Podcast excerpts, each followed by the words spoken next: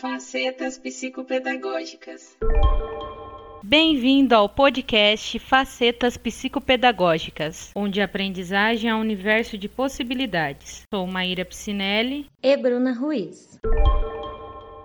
Olá, meus queridos psicovintes. Além dos benefícios que nós já pontuamos no episódio anterior, tem mais alguns que nós queremos comentar referente a por que o hábito da leitura e todos nós deveríamos ter ao menos um livro de cabeceira e nem que lesse só um pouquinho por dia já iria fazer uma diferença enorme na nossa vida. Uma dessas questões é a estimulação da imaginação e da criatividade. Hoje, é uma questão que todas as áreas necessitam. Eu acho que nenhuma área no mercado de trabalho, na ciência, enfim, na artes principalmente, deixa de, de querer. Pessoas que tenham criatividade, pessoas que tenham uma imaginação diferenciada. E isso a leitura vai proporcionar. Ó, vou dar um exemplo bem prático. Para quem gosta de, de comparar livro e filme, vamos pegar a saga Harry Potter. Várias pessoas que leram os livros do Harry Potter falaram assim: ah, mas o produtor poderia ter colocado aquela cena que ele fala isso, aquilo no livro, certo? E ele não colocou no filme. Então vamos pensar. Uma, o filme é mais curto, ele não tem como colocar os detalhes minuciosos do livro. Mas mais do que isso, a segunda situação é quando o produtor leu a obra, conversou com o autor da obra, provavelmente, ou com seus assessores, para ele montar aquela cena, existia uma imaginação deles. E eles colocaram a imaginação deles no vídeo. Então, eles imaginaram Hogwarts daquela forma castelo, porque eles leram o livro e na descrição do livro tem alguns detalhes e eles colocaram aquele castelo daquela forma. Talvez uma outra pessoa que leia o livro iria imaginar Hogwarts diferente, talvez um castelo que não parecesse tão sombrio, talvez poderia parecer mais mágico e menos sombrio. Bom, enfim, se você está lendo, você está passando por esse processo. Por mais que você não faça a projeção num vídeo, você faz uma projeção dentro dentro do seu cérebro, que é como se fosse um vídeo, porque ele vai fazer esse processo internamente. É a cocriação que nós falamos no primeiro episódio, que cada um vai vivenciar de uma maneira, não é mesmo, Maíra? E o interessante é que para interessante não, é um pouco até frustrante, que às vezes quando eu leio um livro e vejo o filme, acaba sendo assim até um pouco des desconstrói é, situações, pessoas, cenas que eu havia criado. Então assim, é a importância disso é muito grande, porque não só na questão da imaginação e a criatividade que estão ali em ativa para que você forme cenário, para que você enxergue, para que você viva aquelas situações de certa maneira, a gente tem que pensar que isso tudo vai influenciar muito nas nossas resoluções dos nossos problemas. Conseguir enxergar o todo, conseguir perceber os detalhes, as nuances e a partir daí criar soluções, é possibilitar maneiras diferentes de agir vão ser fundamentais. guys. E aí isso vai nos levar diretamente para expressar melhor os nossos sentimentos. Eu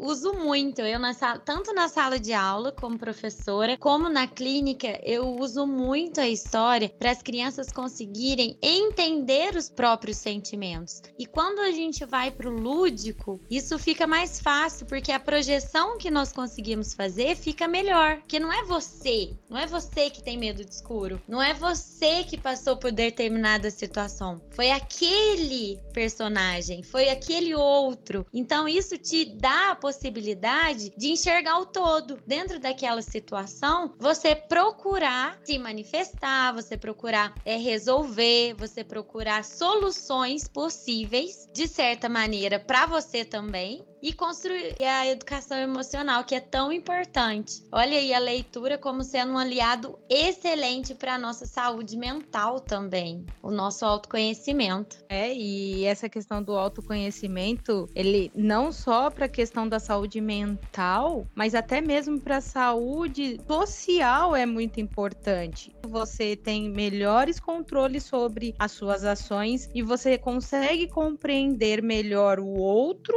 e o o mundo, a relação com o mundo, a relação com as culturas diferentes. Outra questão importante, melhora do, vo do vocabulário. Primeiro, porque ela vai te dar inúmeras palavras que tem significados, às vezes até iguais, próximos, que você pode trocar, brincar com as palavras. Então, ela vai te, te dar essa abertura, esse leque de opção. Além disso, ela vai automaticamente melhorar a sua escrita, porque se você lê, você aumenta o vocabulário, então automaticamente você escreve melhor, você lembra mais palavras, eleva a autoestima. Bom, com certeza, eu não tenho, não tenho dúvida que a leitura eleva a autoestima. Olha, a gente pode até ter alguns livros que têm personagens um pouco chatos ou diferenciados, talvez, mas quantos livros não são estimulantes na vida. Fazem aquele processo de, nossa, eu gostaria de ser como essa personagem. Eu gostaria que eu entrasse num restaurante e alguém me tratasse dessa forma, ou ir nesse lugar. E aí isso tem tudo a ver com a questão de construir sonhos e também ir atrás, em busca de realizar. Leio um livro, por exemplo, Sidney Sheldon,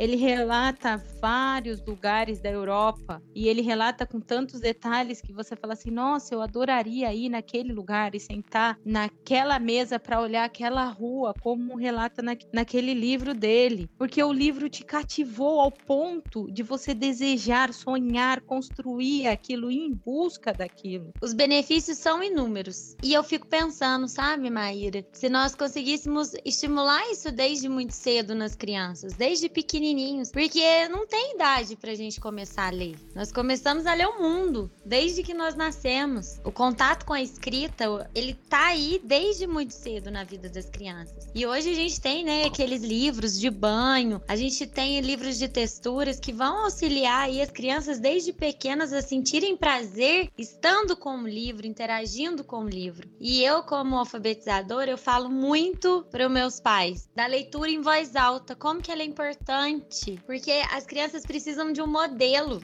além de das crianças precisarem de um modelo leitor para elas, elas precisam de ver os seus pais, verem as pessoas lendo, para que elas vejam a importância que aquilo tem e conseguir enxergar os inúmeros benefícios que aqui nós falamos. E eu falo muito que nós ficamos assim, nós lemos histórias para as crianças até os seis anos. Depois parece que para, porque ah não, ela tá em fase de alfabetização, agora é ela que vai ler. E aí as crianças perdem. Quem não gosta de escutar uma história? E elas acabam perdendo isso. E muitas vezes esse contato com o livro, ele perde aquele, aquele prazer que antes se tinha. E quando a gente pensa na leitura em voz alta, é, não é para tomar a leitura da criança quando a gente pede para ela ler. É muito mais que isso. Quando a gente lê, nós estamos querendo o quê? Mostrar o modelo, a entonação, a interpretação, a criatividade, a entonação. E isso vai gerando um vínculo, vai estreitando os vínculos entre quem está fazendo a leitura e quem está escutando a história. É, tem uma frase muito legal do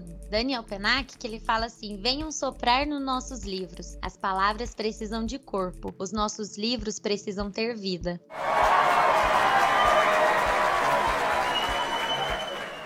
Então, eu acredito que essa é uma excelente dica para que as crianças possam se relacionar melhor com os livros.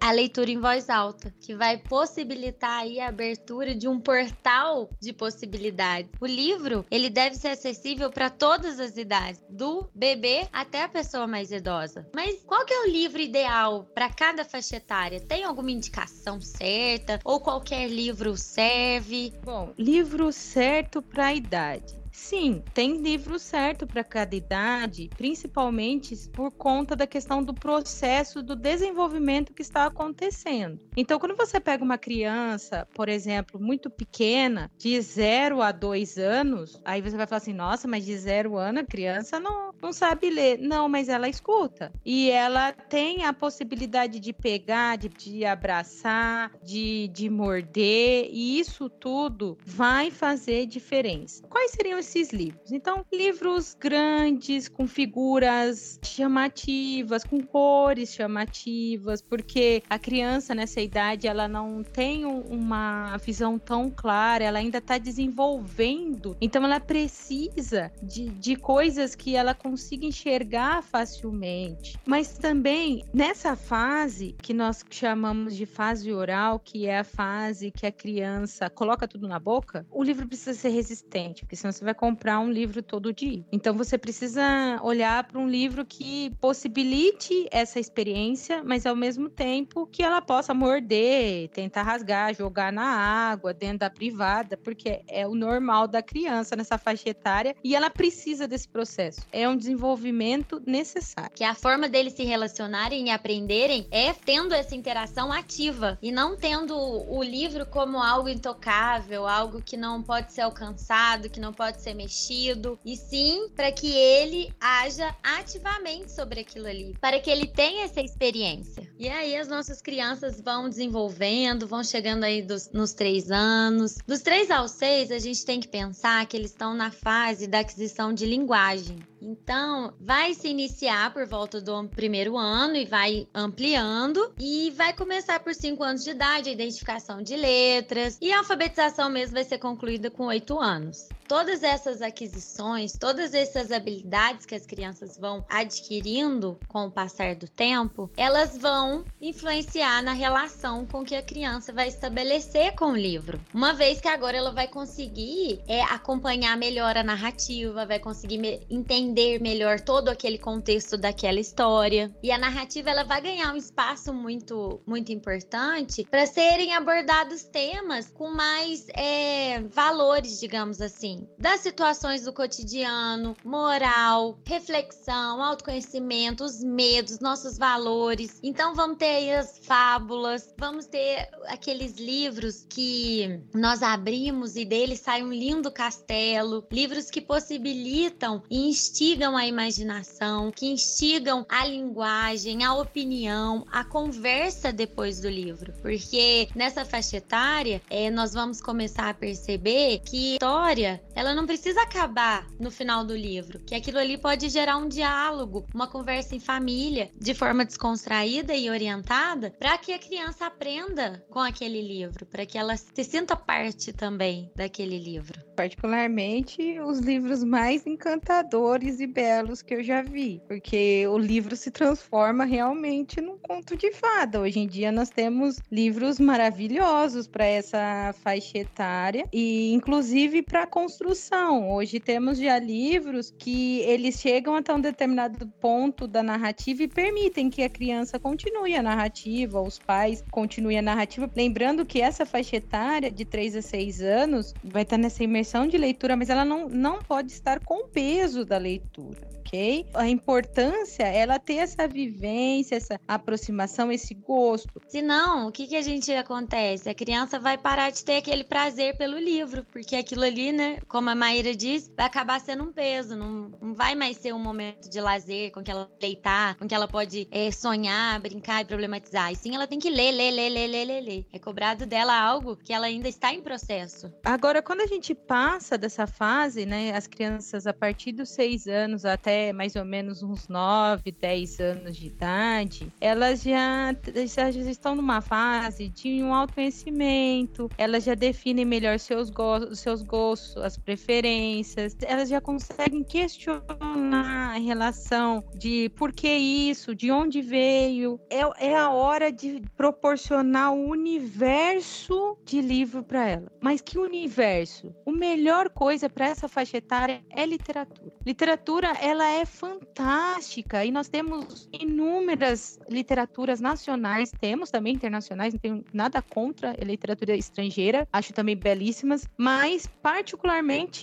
voto para o nacional. Procurem literatura nacional, nós temos coisas muito boas que dá para para fazer essa evolução com a criança, que constrói, que questiona, que vai conversar, dialogar com você, que vai conseguir dialogar com o personagem, que vai entender as situações cotidianas de um passado que ocorreu no Brasil, de um presente que ocorre. Fazer essa relação é importante. Às vezes, muitos livros têm algumas imagens, por exemplo, de roupa, a roupa antigamente, a roupa de hoje. Isso é muito importante. A criança visualizar isso, a criança compreender que houve mudanças no mundo, que isso é uma linha, que isso ocorre, que são as evoluções que nós temos. E o livro vai possibilitar isso. Eu, particularmente, assim, sou muito fã da Ruth Rocha. Eu acredito que para essa faixa etária é muito interessante. Ela vai ter várias narrativas atraentes para as crianças, que vai trazer as crianças para esse mundo literário de maneira muito gostosa. Então, assim, eu gosto muito dos livros da Ruth Rocha, que vão ser livros que vai poder ser trabalhado aí todas essas questões levantadas aí pela Maíra. E as histórias em quadrinhos também já podem ser inseridas é, que vão trazer também para as crianças um outro tipo de contexto, um outro tipo de leitura que,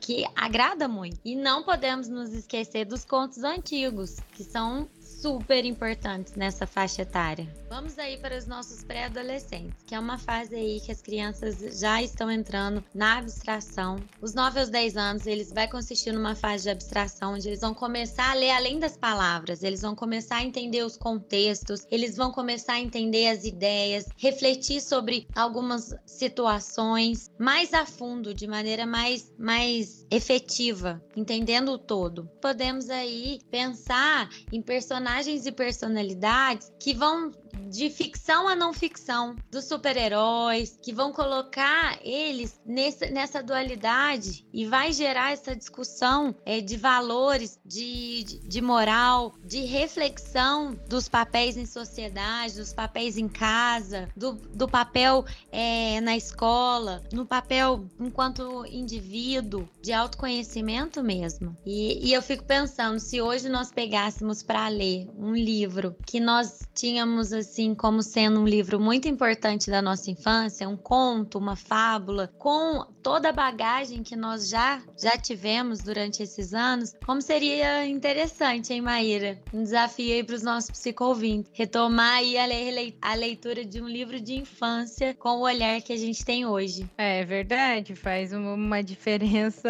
enorme, porque você não vai ver da mesma forma que você viu naquela época. As experiências são outras. Tem uma uma, tem uma frase até é, muito usada, e, mas que é interessante dentro dessa questão que você falou, que é do Heráclito. Sim, nenhum homem pode banhar-se duas vezes no mesmo rio, pois na segunda vez o rio já não é o mesmo, nem tampouco o homem.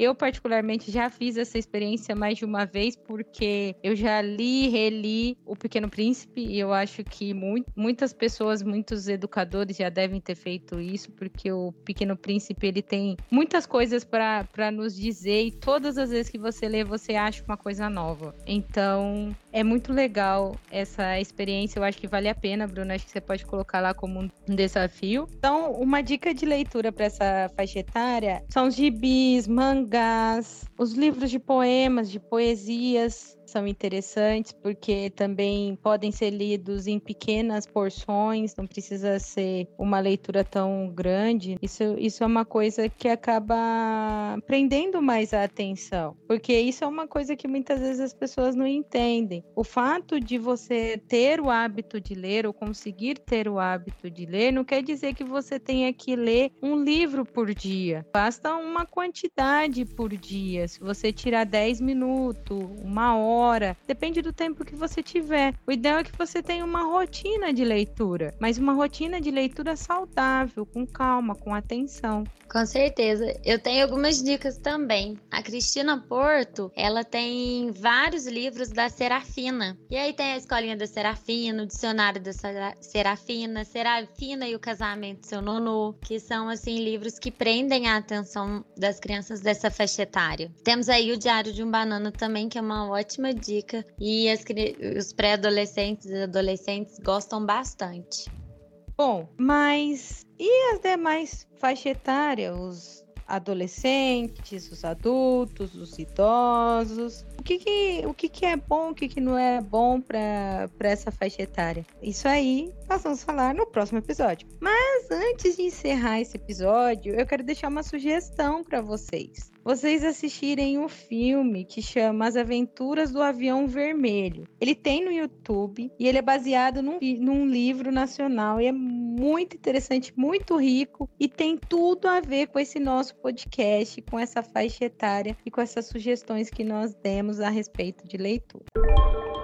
Agradeço em nome do Facetas Psicopedagógicas por vocês, psicovintes, dedicarem um instante e fazerem parte da nossa equipe. Sua interação é muito importante, pois por meio de seus interesses, suas dúvidas, sugestões, construiremos os conteúdos para atenderem às demandas. Sigam nossas páginas no Instagram e Facebook. Lá estamos como arroba Facetas Psicopedagógicas. Escutem nossos podcasts. É isso aí. Obrigada.